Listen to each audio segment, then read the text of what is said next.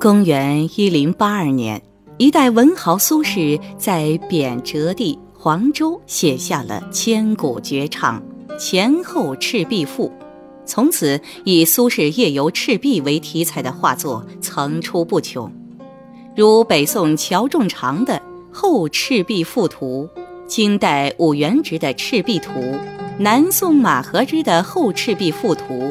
在这些画作中，北宋乔仲常的《后赤壁赋图》是我国现存最早描绘这一主题的作品。现在就让我们展开画卷，同乔仲常一起回到苏轼和朋友们一起泛游赤壁的那个夜晚。苏轼《后赤壁赋》正文共分为谋乐、取酒。游赤壁、登岩、泛舟、梦境六个段落，而画家妙解赋意，以中国传统的连环故事画的形式，将赋中的六个段落形象地表现了出来，并在每段话的空白处用俊秀的小楷抄录了赋文。卷首的第一段。为谋乐。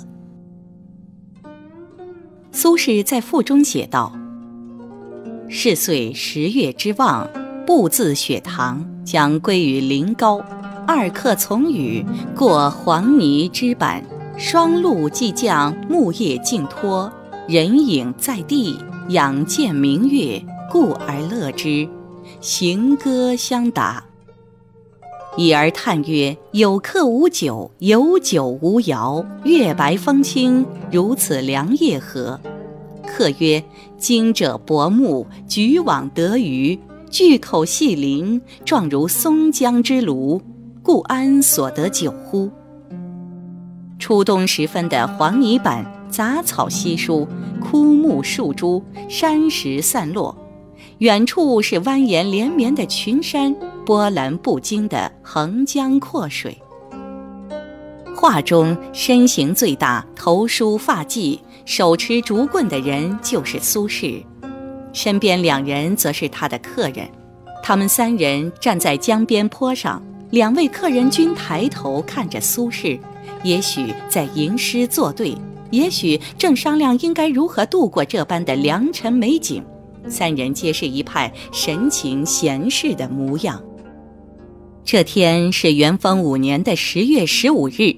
画中虽不见望月高悬，但诸人身后用淡墨皴擦的人影在地，表现了月亮的清朗明净。此处对人影的处理手法，在中国绘画上难得一见。三人旁边，一位书童长伸着左手，身子微微前倾，正在和坡下江边草丛深处的渔夫说话。他正要接过渔夫手里的鱼。渔夫头戴斗笠，身披蓑衣，手中还提着一条形同四腮鲈的大鱼，表现了赋文中举网得鱼的描述。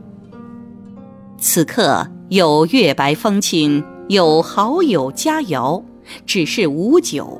于是画面转到了第二段取酒。后赤壁赋图中写道：“归而谋诸父。”父曰：“我有斗酒，藏之久矣，以待子不时之需。”于是携酒与鱼。江水静处，群山温婉。沿着蜿蜒的河堤，一小石桥出现在观者的视野。桥下流水潺潺，桥上垂柳依依。穿过简单的溪桥，就看到了苏轼的草舍雪堂。草舍不见赋文描述，却被展现得精致生动。草舍的篱笆紧密结实，围着院子。篱笆内外翠竹丛生，大树林立。院门的顶部瓦草相间，一人此时正栖坐于屋檐下。屋舍简陋整洁，台阶有棱有角。院内两块坐石平滑光洁，一棵老松苍翠遒劲。马厩内拴着一匹肥硕骏马，旁边还侧卧着一位马夫。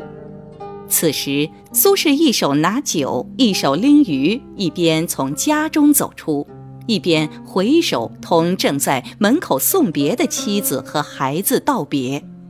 妻子依依不舍，仍作揖相送。